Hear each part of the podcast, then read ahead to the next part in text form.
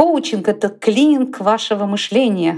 И вот эта метафора, она всегда очень сильно откликается. Вот если представить, да, что ты э, навел порядок в комнате, заходишь и «О, хорошо!» Вот такой же эффект после коучинга. Не так часто мы видим себя настоящим. А в сессии я вдруг сталкиваюсь, и я вижу себя «О, вот я какой!» Поэтому либо эмоции управляют тобой, либо ты управляешь эмоциями. Моя мечта профессиональная, чтобы использование коучинговых технологий было естественным процессом в любой коммуникации. Всем привет! С вами Настя Егорова и мой подкаст «Выросли стали». Подкаст для тех, кто ищет профессию своей мечты. Выпуск каждый понедельник. И сегодня у меня в гостях коуч Ольга Рыбина. Ольга – один из самых опытных гостей моего подкаста. Она пришла в коучинг, когда это еще не было мейнстримом. Сейчас у нее своя Академия профессионального коучинга «5 призм». Разговор с Ольгой получился содержательным и ценным, особенно для тех, кто находится в поисках своего призвания. Приятного прослушивания. Ольга, здравствуйте. Здравствуйте, Анастасия. Ольга, расскажите, пожалуйста, о себе, где и кем вы работаете. Я являюсь соучредителем а, Академии профессионального коучинга «Пять призм», и моя основная работа — это Академия. И кем я работаю? Uh-huh. Знаете, тут, тут такой если говорить про работу, то я являюсь ведущим программ. То есть uh-huh. это, по сути, бизнес, бизнес-тренер, ведущий тренер, ведущий программ. Анастасия, правда, не знаю, как назвать эту должность. Вот если вот четко, четко нужен ответ, то в академии я являюсь ведущим программ. Ага. Это первое. Второе. Я являюсь ментором для коучей, я являюсь супервизором для коучей, угу. и я являюсь методистом обучающих программ. Угу. То есть вы уже с людьми непосредственно, которые не коучи, не взаимодействуете, да? То есть вы именно обучаете коучей, правильно? Абсолютно. Обучаем коучей, обучаем тех, кто пришел к нам. Они еще не коучи, угу. а мы их учим, обучаем. Будущих специалистов. Будущие, будущие специалисты, все верно, будущие коучи. Но не все будут коучами. Мы обучаем коучинговым технологиям, а mm-hmm. мы их передаем, а уже как вы там будете их использовать? Будете ли вы профессиональным коучем, или вы в своей текущей работе, или я мама, которая знает технологии коучинга? Это уже не так, не столь важно. Главное, чтобы мы вас обучили этой технологии. Угу. Так, очень интересно. Э, очень интересно, как вы к этому пришли. Расскажите, пожалуйста, о своем профессиональном пути. Э, может быть, как-то в детстве у вас уже были предпосылки, что вы свяжете свою жизнь с коучингом. Хотя я думаю, что тогда еще таких слов не было. Но все-таки вот э, как вы выбрали профессию, очень интересно.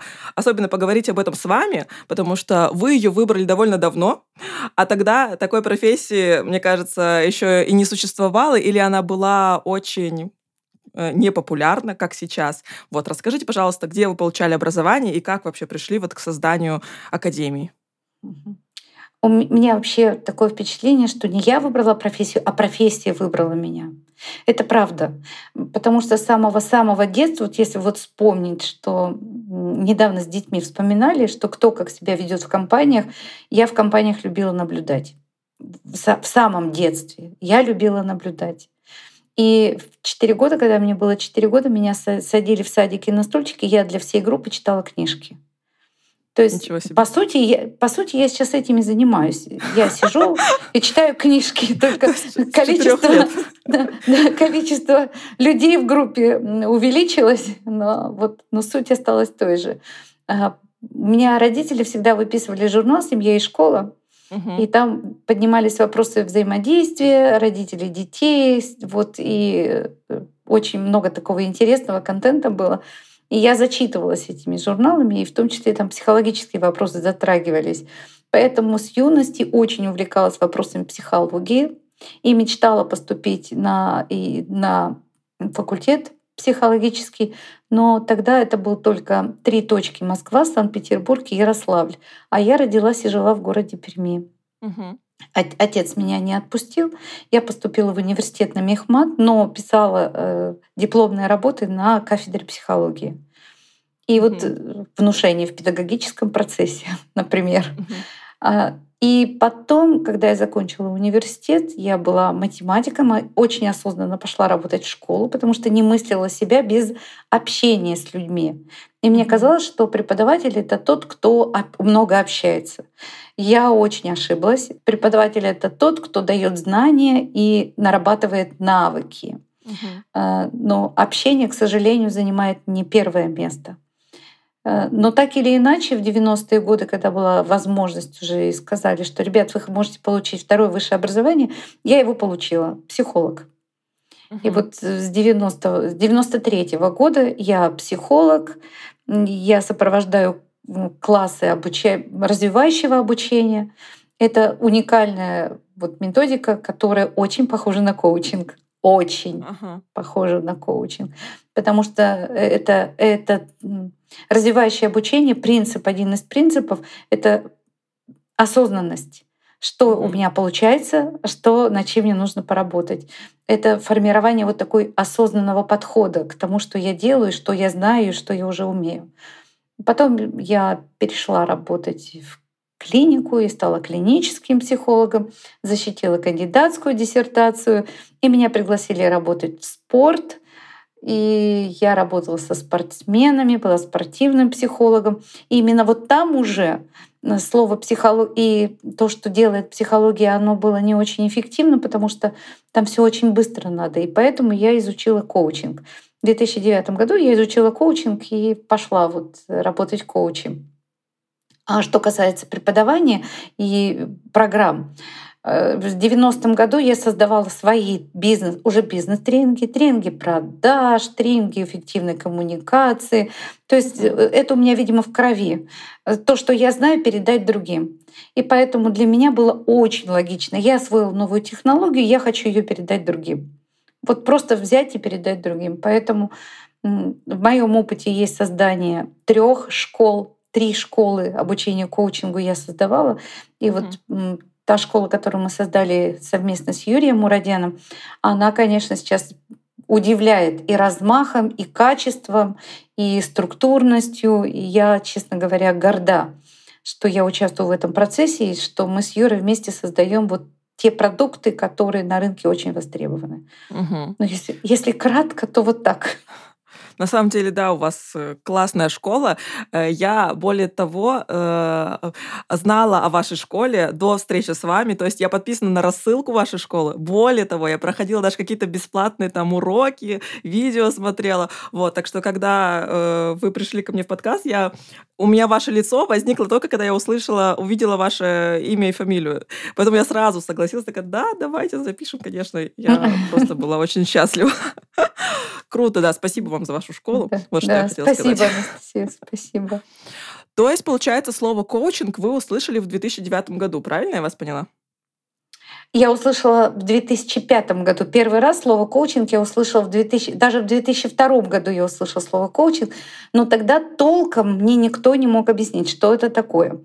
Давали разные комментарии, пояснения, но ни одно, вот это, ни один комментарий меня не откликнулись. Более того, я даже пошла, э, думаю, дай-ка я исследую, что такое коучинг. Я увидела разные объявления, там приходите, коучинг. И я пошла вот на такие открытые мероприятия, э, чтобы познакомиться. Первое мое знакомство было очень таким неудачным, непозитивным. Я развернулась, ушла и думала, что вы людей мучаете. Здесь с точки зрения психотерапии все так просто, а вы там мучаете людей. Развернулась, ушла. Но, по всей видимости, человек был не тот, который там ей э, опоздала на 30 минут и не извинилась, что, ребят, вы меня ждали, простите. Все воспринималось как должное. А для меня коучинг — это что-то, это профессия, в которой очень мощная э, нравственная, этическая саморегуляция. И mm-hmm. что ты несешь ответственность за свои обязательства, ты несешь ответственность за на тайминг, за обещания mm-hmm. свои и так далее. Поэтому вот первое мое знакомство, оно было вот такое, развернулось, ушла. Потом я снова пошла. Думаю, ну, ну все так много говорят, надо же пойти, узнать, что же такое mm-hmm. коучинг. И вот я пошла на еще одну встречу. И вот на этой встрече мне попались просто правильные люди, правильные коучи. А, я увидела, что мне очень понравилась коммуникация, мне очень понравилось, как общались с аудиторией, с каким уважением относились к нам, тем, кто пришел на эту встречу. И было очень внятное объяснение, что такое коучинг, очень внятное. Угу. Я решила, что я пойду туда. И вот в 2009, вот, с 2002 до 2009 это все вот был... Я книжек кучу покупала тогда, но они такие были странные, эти книги в то время. И, ну вот и наконец-то в 2009 году я приняла решение, что все, да, я иду, я нашла тех, с кем я хочу быть, угу. и вот я очень довольна своим выбором. Угу. А что такое вообще вот коучинг? Какое вы определение даете, может быть, на своих курсах? Расскажите об этом. А мы на, на курсах даем несколько определений, и угу. есть же рациональный мозг, наш рациональное мышление, и есть эмоциональный мозг, и есть метафоричное мышление. И мы даем определение, которое работает и, и туда, и туда. Mm-hmm. определение, которое через метафору, оно очень нравится нашим студентам, что а, коучинг — это клининг вашего мышления. То есть э, мы помогаем вам вычистить ваше мышление от того, что уже отжило, от того, что уже не дает вам возможности продвигаться и сдерживает вас, вашей эффективности. И э, это клининг еще с точки зрения, когда вы навели порядок, убрали лишнее, разложили по полочкам, расставили приоритеты. И вот эта метафора, она всегда очень сильно откликается. Вот если представить, да, что ты э, навел порядок в комнате, заходишь и о, как хорошо. Угу. Вот такой же эффект после коучинга. Ой, как хорошо, стало все понятно, я своей жизнью разобрался. Угу. Это метафоричное такое, через метафору определение. Угу. А если говорить про такое рациональное определение, то мы опираемся на стандартное определение. Коучинг — это партнерство, угу. Построенное через творчество через творческое взаимодействие. Задача коуча — создать условия для творчества клиента, для того, чтобы он нашел другие подходы. И в определении сказано, что коучинг — это технология, которая направлена на раскрытие потенциала личностного и профессионального. Угу. Вот даем это определение. Угу. Ну и есть куча таких э, интересных подходов к коучинг, к определению коучинга как разговор, это наши студенты нам дарят иногда свои идеи. Это разговор двух умных людей. Это э, коуч, это зеркало, которое помогает вам увидеть себя реальным, максимально приближенным к реальности. Ну и много таких интересных определений, угу. с которыми можно познакомиться, придя к нам на курсы, собственно говоря. Там генерят наши студенты, и мы рады, что это происходит. Круто. А, вот вы еще, Ольга, сказали такую фразу, когда рассказывали про свой профессиональный путь, что в 2005 или 2006 году все об этом говорили. Вот мне сейчас кажется, что это как-то странно. Вот сейчас, мне кажется, именно сейчас все об этом говорят, а вот раньше я такого не слышала, возможно, а может быть, до меня просто это не доходило. Это действительно так? Вот расскажите о том, как менялся профессиональный рынок. Мне кажется, что сейчас просто очень много коучей, эта профессия прям так распиарена, Гагарина. С чем это связано? Это правда или нет? И почему ну, так смотрите, вообще происходит? Анастасия, смотрите, Анастасия, вы сейчас в какой-то степени выступили для меня коучем. Коуч — это человек, который возвращает. Вы говорили, что все говорили об этом ага. и обратили мое внимание на слово «все». Ага. И это то, что делает коуч своему клиенту, подсвечивает. И благодаря тому, что вы мне подсветили, и я сейчас могу сказать, Анастасия, да, когда я использовала слово «все», я имела в виду всем моей профессиональной тусовки. Вот, я тоже поняла об да, этом, что, наверное, да, да, это да. ваше окружение профессиональное. Совершенно верно наверное, мое вот. окружение профессиональное, там психологи начали говорить про коучинг, там в спорте начали говорить про коучинг, потому что коучинг-то, собственно говоря, он родился из спорта. Угу. Одной из таких вот э, гипотез, что он оттуда пришел.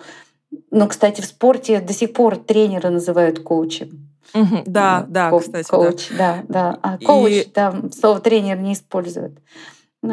И если говорить вот ответ на ваш второй вопрос, то как развивался коучинг, то здесь было очень интересно. В 2009 году, когда я училась, э, и действительно очень узкий круг понимал и знал и слышал слово коучинг. Э, и знаете, было так, так интересно. Я помню, как мы организовали э, такой небольшой курс на котором рассказывали о том, что важно уметь делать коучу. Четыре человека пришло на этот курс. Четыре. Ну да. Четыре, представляете, четыре. Но мы тогда э, приняли решение, что мы работаем вне зависимости от того, сколько человек придет. Потому что Мгм. наша задача помочь людям разобраться, что такое коучинг. Потому что с чем только его не путают коучинг. Мгм. И инфо-цыганство, и психо... это, это тот же психолог, это бизнес-тренер, и, и чего только не говорят, и кто только коучем себя не называет. Сейчас стало более понятно, и в первую очередь бизнесу стало более понятно, что такое коучинг. Мгм. Но так часто бывает, когда бизнес подхватывает эффективную технологию, начинает ее использовать, и это расширяет поле, э, поле информационное. И вот с 2009, вот сейчас 2003 год, прошло всего-то, ну, ну, немного же с точки зрения исторической времени, Мгм. а отношение к коучингу начинает меняться. И мы уже видим изменения. И востребованность коучей тоже, она повышается. Мгм. А почему так происходит? Почему такая э, спрос, видимо, рождается у людей на коучей? Или с чем это связано? Вы не анализировали этот момент? Конечно, анализировали. И здесь все как всегда. Если люди видят пользу, они М. начинают этим пользоваться.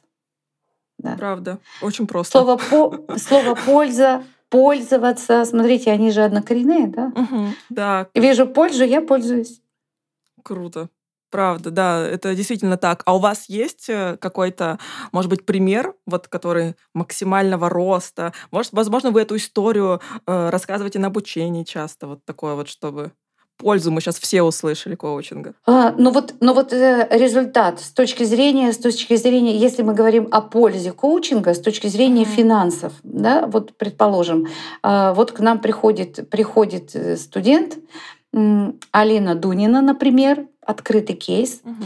и она говорит о том, что я пришла изучать коучинг, когда был доход, который меня не очень устраивал. Не буду сейчас называть эту сумму, просто доход, который меня не очень устраивал. И я не понимала, как мне вырасти вот в заработке, так, чтобы я не, не чувствовала дефицита. А. После и программы коучинга э, стала профессиональным коучем, стала работать коучем, и доход вырос в 8 раз. И сейчас переехала э, на море и живу у моря Э, с детьми, со всей семьей и зарабатываю работу на дистанционке. Вот такой кейс. Класс. Мгм. Да, сейчас переключу, сейчас переключу на следующий кейс.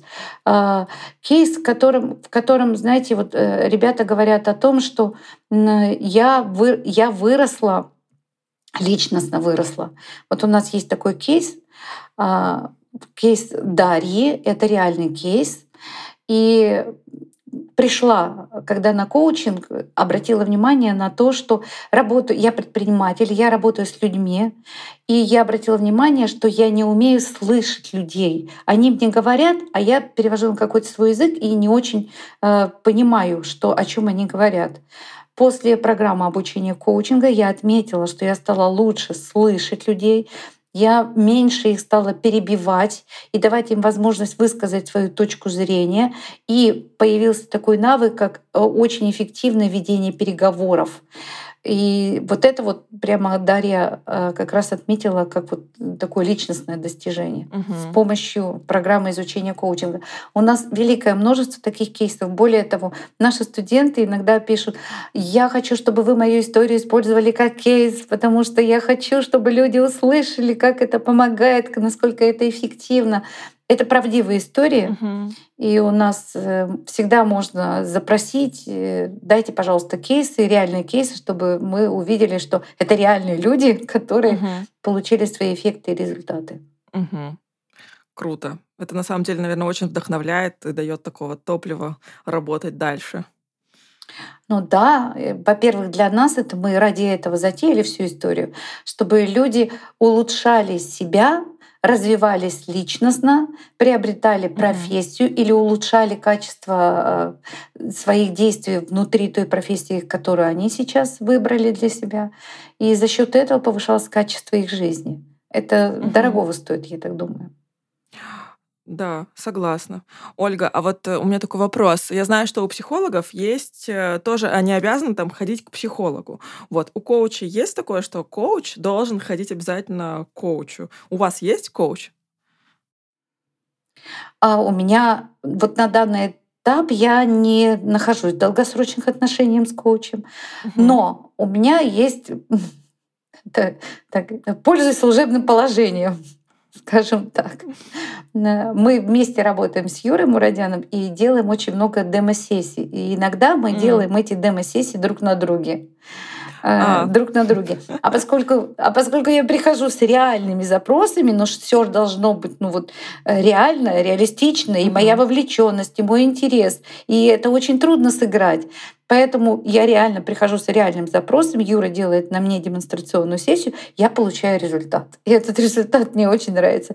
Поэтому вот, наверное, последние два года мы живем с Юрой вот в таком режиме.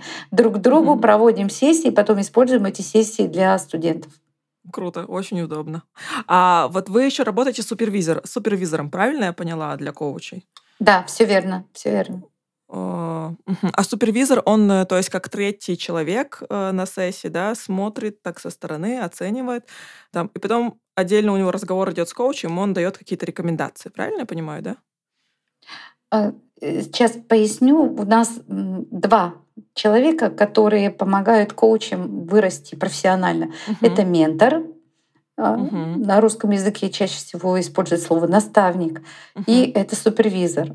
А, Задача ментора — помочь, помочь увидеть, как я работаю с точки зрения поведения, действий и отшлифовать свои поведенческие навыки в профессии, нарастить свои компетенции, которые всегда имеют свое проявление в поведении. Мгм. А задача супервизора — помочь э, коучам, практикующим справиться со своими какими-то личностными ограничениями.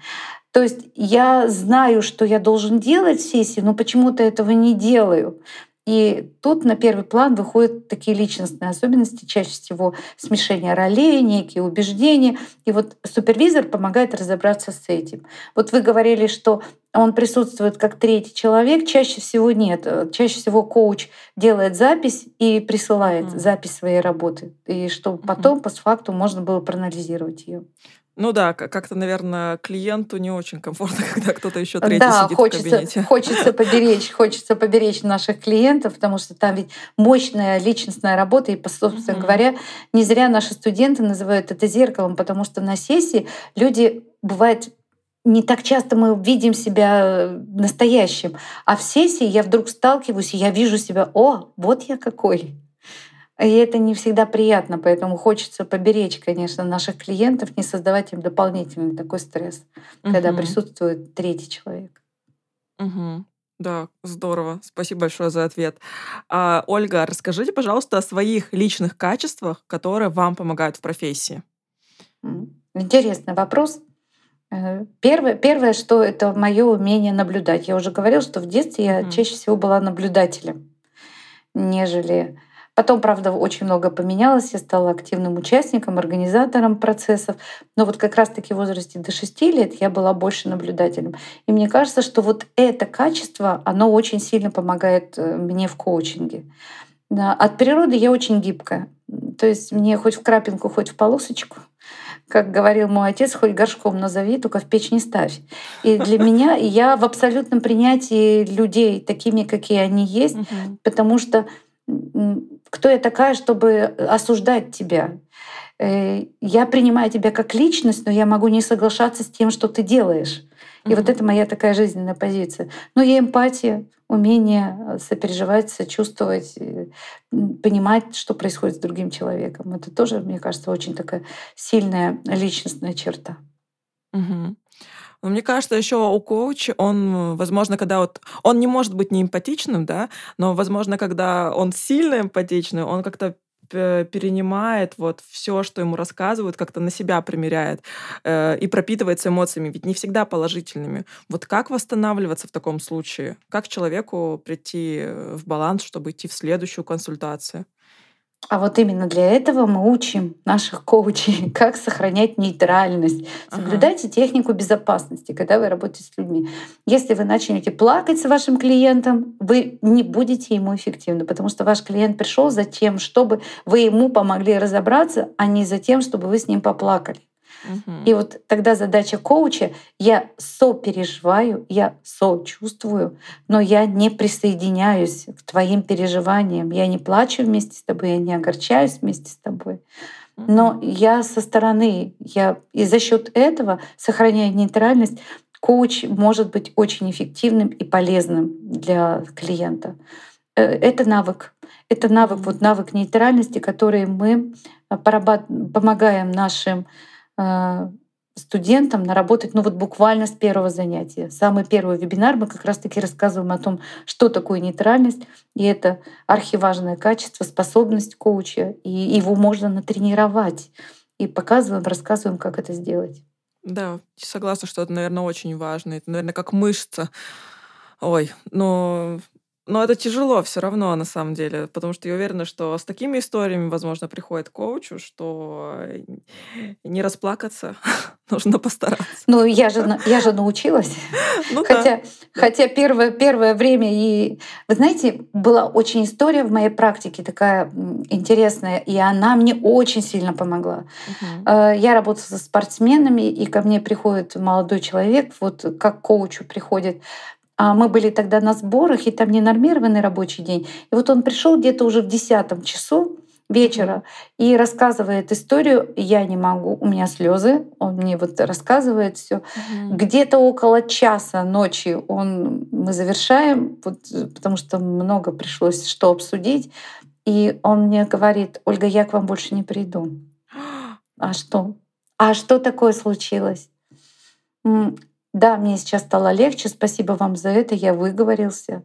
Но я видел, как вы, ну сейчас другими словами скажу, uh-huh. я видел, как вы эмоционально вовлекаетесь. Mm. И это не полезно для меня. Вот такой урок у вас был.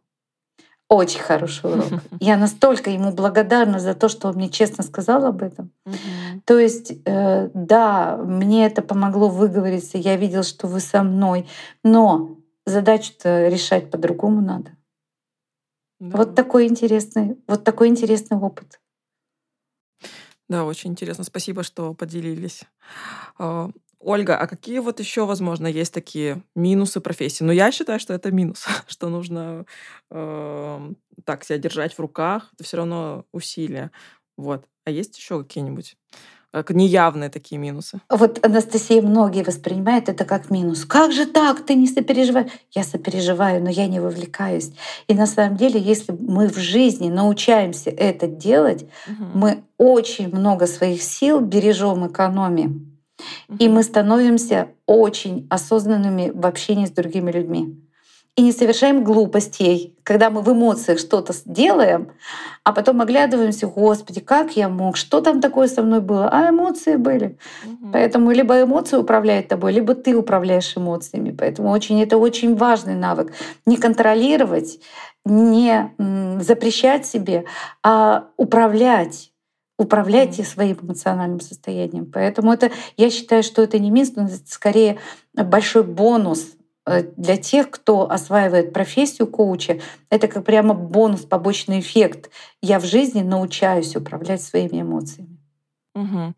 Я просто заострила на этом внимание, наверное, потому что у Мгм. меня это очень сильно развито. Я очень такая эмпатичная, и ну, у меня, конечно, перегиб уже идет, потому что, например, если я вижу там, как э, человек поранился или что-то он рассказывает про свои боли, я реально физически это чувствую. Вот, вот я, я не могу это объяснить, но правда, вот где-то внутри себя я прям физически чувствую его боль. Вот настолько я сопереживаю. Мое лицо, наверное, там это тысяча и одна эмоция при этом.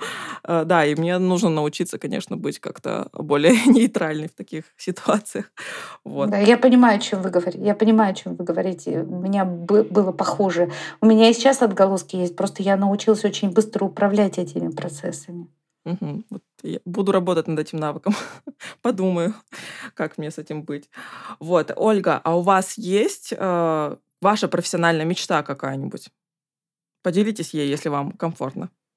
Да, я хотела бы, чтобы вот общение в стиле коучинг или использование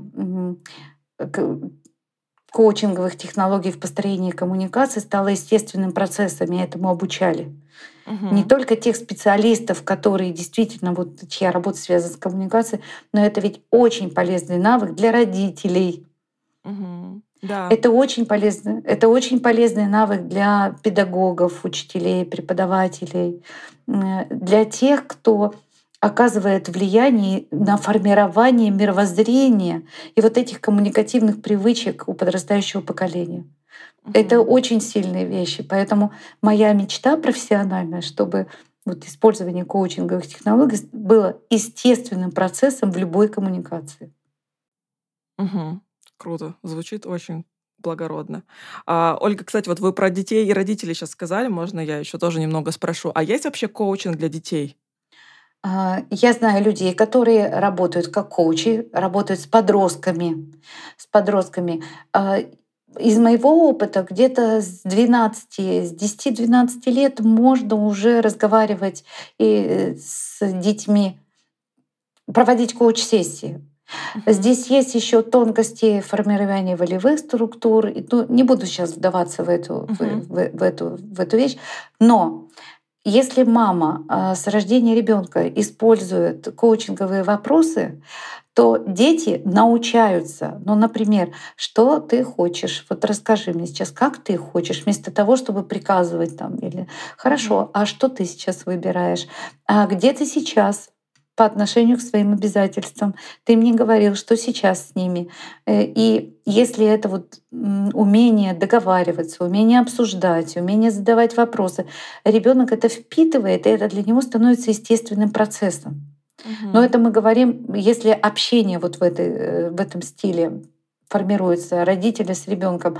Но если вернуться к вопросу, что можно ли проводить коуч-сессии детям, Зависит от того, э, какой ребенок. Э, бывает так, что и в 12 лет мы видим очень такого внутренне зрелого человека, взрослого такого, так говорят, маленький мужичок. Ага. И все зависит от ребенка. Я думаю, что есть дети, с которыми можно, нужно. И я знаю таких коучей, которые работают. И с подростками очень любят работать. Там, угу. мне кажется, коучинг особенно востребован. Угу. Здорово, да.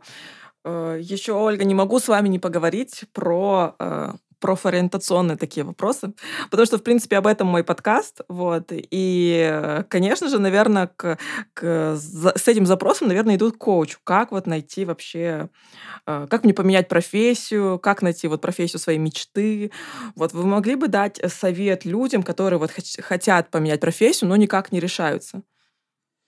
Начну издалека. Угу. Мне кажется, надо начинать с того, а как мы вообще выбираем профессию. Ведь очень часто мы выбираем профессию, ну, потому что в школе у меня это легко получалось, да. и я пойду. Да. Ну, так и ведь? Так. А у тебя легко, у тебя легко получалось, почему? Да. А, у тебя может быть, ну, ну вот, например, моя, моя история. Есть вещи, которые у меня в школе легко получались. Ну, правда, легко получались. Э, та же математика, она для меня была ну, очень понятной. Угу. Очень понятной. Но душа-то просила работать с людьми как психологом. Угу. В школе-то ведь не было такого предмета, как психология. И в школе-то ведь не было такого предмета, как вот общение с другими людьми. Тогда как я могла понять? Вот. Я выбрала, выбирала то, что у меня легко получается. Э, и мне кажется, это не очень правильный подход. Бывает, что то, что душа просит, то, что легко получается, это совпадает. А второй вариант, который я замечаю, выбирает ту профессию, которая семья. Ну, у нас все семьи врачи, я врачом буду. Угу. Я иду по стопам. С врачами это очень частая история. Да, учителя, врачи. У меня по роду, вот если посмотреть, там 17 век, 18 век, врачи, учителя, священники. То есть угу. обречена на то, чтобы, если, если вот использовать этот подход, да, врачи, учителя, священники, поэты, кстати, еще были. А, вот. Но э, третий, третий подход к выбору профессии — это выбирая то, что модно. И у нас, вот. я не знаю, менеджеров, юристов и так далее, ну вот столько. То, что модно, то, что модно, я иду. И вот здесь мы возвращаемся к пункту первому. Мы не учим детей прислушиваться к себе. Мгм. Мы не учим детей прислушиваться, а что тебе нравится, а что ты хочешь. И для того, чтобы ребенок понял, что он хочет, что ему нравится, ему да- надо дать возможность попробовать. Мгм. Вот просто дать возможность попробовать. Э, Потому что я не могу выбрать то, что я хочу, если я этого не знаю, если я этого не пробовал. И если я выбираю мое хочу, связано с тем, что я видел, как у мамы, то это не мое хочу. Мгм. И вот первое это как мы выбираем профессию. И второе, да, я сейчас в профессии, которая мне не очень нравится. Бывает так, что профессия не нравится, потому что я работаю не в том месте. Да, бывает. Профессия это вроде как ничего с профессией, а из-за того, что я работаю в том месте, где там что-то возникает, я накладываю это сразу на профессию. Мне не нравится быть. Вот с этим тоже нужно разбираться, что именно тебе не нравится. И есть такой метод, который говорит о том, что Ребят, чтобы начать изменения, важно первый шаг, важно осознать, что тебе не нравится. Мгм. Прямо мозговым штурмом выписать, что сейчас в текущей ситуации тебе не нравится. Шаг номер два. Из всего того, что тебе не нравится, предположим, я пишу, мне не нравится мое руководство, Мгм. мне не нравится, что у меня нет возможности развиваться и так далее. Э, Шаг номер два. Напротив каждого, что тебе не нравится, поставить, а насколько изменение этого пункта зависит от тебя. Руководство, например, от тебя зависит ноль или там один. Я могу там сказать, ребят, давайте поменяем, но все, больше ничего. Если там один процент от меня зависит, а напротив каждого не нравится поставить. Например, «А у меня нет возможности для развития. А ты хоть раз написал заявку на то, что ты хочешь на обучение? Ты хоть раз сказал об этом? Ты хоть раз обозначил? И так далее. В общем, напротив каждого не нравится поставить, что здесь зависит от меня, чтобы я это изменил. И если есть то, что ты можешь изменить, сделай это. Попробуй это сделать. А вдруг изменится твое отношение. Так, я видела много историй, когда вот проделав эту работу, например, вот тоже вот, что не дают возможности учиться, пошел, подал заявку, и говорят, господи, мы только и ждали, когда ты напишешь эту заявку. Пошел на учебу, и все наладилось вдруг, и все вдруг стало так прямо хорошо. И э, я не исключаю такой вариант. Поэтому не спешите прямо рез- делать резкие движения, менять профессию. Потому что часто оно, это может желание связано с другими вещами. Ну и последний, если все таки вариант, что я хочу действительно изменить, работал всю жизнь. У нас есть такие ребята, кстати, которые, предположим, работали всю жизнь юристом. И говорят, я работаю юристом, но я всю жизнь мечтаю параллельно работать с людьми, по-другому помогать им развиваться. Мгм. Ну, тогда э, посмотрите, загляните в будущее, вот это вот долгосрочное видение себя э, в долгосрочной перспективе. А представьте себя, вы помогаете людям. Вот прям почувствуйте, а вам комфортно. То есть очень четко поймите для себя, там в будущем вы кем хотите быть, для кого хотите быть и что вы хотите делать. Мгм. Потому что как только вы определите, что вы хотите для себя в долгосрочной перспективе с точки зрения профессии, кто я и для кого я, так все остальное это дело техники становится. Как перейти туда? Дело техники и дело вашей решимости и смелости. Ох, спасибо большое, Ольга. Это прям, мне кажется, супер полезно сейчас был э, с вами разговор. А, вот мне кажется еще, что человек, когда нашел, да, свою профессию мечты, там, возможно, как-то, он чувствует себя самореализованным. Вот такое слово, самореализация, да. А как понять, что ты уже самореализовался? Есть какие-то а, такие пункты, что понятно, что все, я уже на самореализованный человек, хватит уже, понятно. Или какое-то, понимаете, э, мне кажется, что у многих какое-то чувство ненасыщения, что ли, вот. Все пытаются что-то еще в себя положить, чтобы вот уж точно быть самореализованным. Может, они уже какие-то есть э, признаки? Вы знаете, а- одно, одно из таких, даже слова не могу подобра- подобрать, то ли трагедии, то ли... Правда не знаю, каким словом это заменить. М, Из сегодняшнего времени мы не умеем наслаждаться текущим моментом.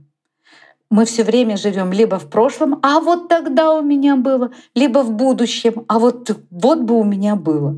Угу. А что насчет сегодняшнего? И это прям, вот, знаете, даже посмотреть, как мы обедаем. Мы проживаем, чувствуем, что мы едим. Или мы мыслями уже где-то там в решении задач.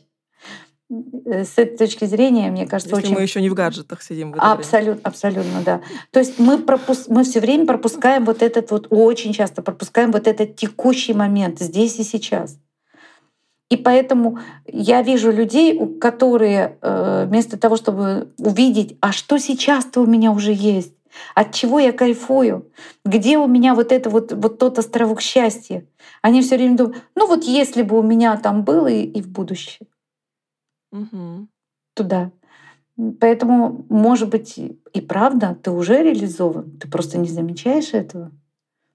Угу. И здесь э, социум оказывает такое мощное влияние, что ну, ну вот я смотрю на Петю, на Васю, у них там и квартира, и дача. Так это не признаки реализации. Это один из критериев финансового успеха твоего, да? один из критериев. Но это все э, относится к уровню жизни. Мы можем обставить себя шикарными вещами, но не быть счастливыми и не чувствовать себя самореализованными. Поэтому критерий один, опять-таки, из критериев самореализации — это, безусловно, деньги, которые дает мне моя работа, потому что если я занимаюсь любимым делом, Угу. То я рано или поздно выхожу на достойный уровень дохода. А Второй для меня критерий — это я делаю то, что я не могу не делать. Это вот даже если мне деньги платить не буду, я все равно буду продолжать это делать, потому что я в жизни без этого не мыслю. Угу. А, И третье — это я получаю невероятное удовольствие от того, что я делаю. Круто. Спасибо большое, Ольга. Мне теперь стало все понятно. Я про себя все Да. поняла. Ну, Настя. Да. Я так понимаю, вы на своем месте, вы не работу работаете, а творите. Да, да, да, все, все так и есть. Спасибо большое, Ольга, что Да. пришли ко мне в подкаст, э, рассказали про свой э, интересный, удивительный профессиональный путь. Я уверена, что это будет э, очень полезно, интересно всем послушать. Вот, спасибо вам еще раз. Спасибо. Спасибо, что пригласили. Спасибо, что согласились. Я не знаю, какое слово здесь уместнее. Настя, Мы нашли друг друга. Да, вот, спасибо, что вот э, нашли друг друга. Вы, от- вы, э, вы и я вместе откликнулись, наверное, на такое Да. вот предложение. Совпали. Вот, наверное, Совпали. самое, самое такое. Спасибо за то, что мы совпали в этой, в этой идее поделиться с другими опытом. Здорово. Всем пока-пока. Да, всего доброго, Настя. Вам успеха в самореализации. Попрощайтесь еще со слушателями. Спасибо. А, дорогие друзья, спасибо, что были с нами. С вами была я, Ольга Рыбина, профессиональный коуч. И будьте счастливы. Спасибо, что дослушали выпуск до конца. Мы с Ольгой уже ждем ваши комментарии, так что переходите, пожалуйста, в телеграм-канал «Выросли стали» и пишите свои комментарии под последним постом. А потом заходите в Яндекс Музыку, ставьте лайки и переходите в Apple Podcast, ставьте звездочки и пишите свои комментарии. Всех целую, всем пока-пока, до новых встреч!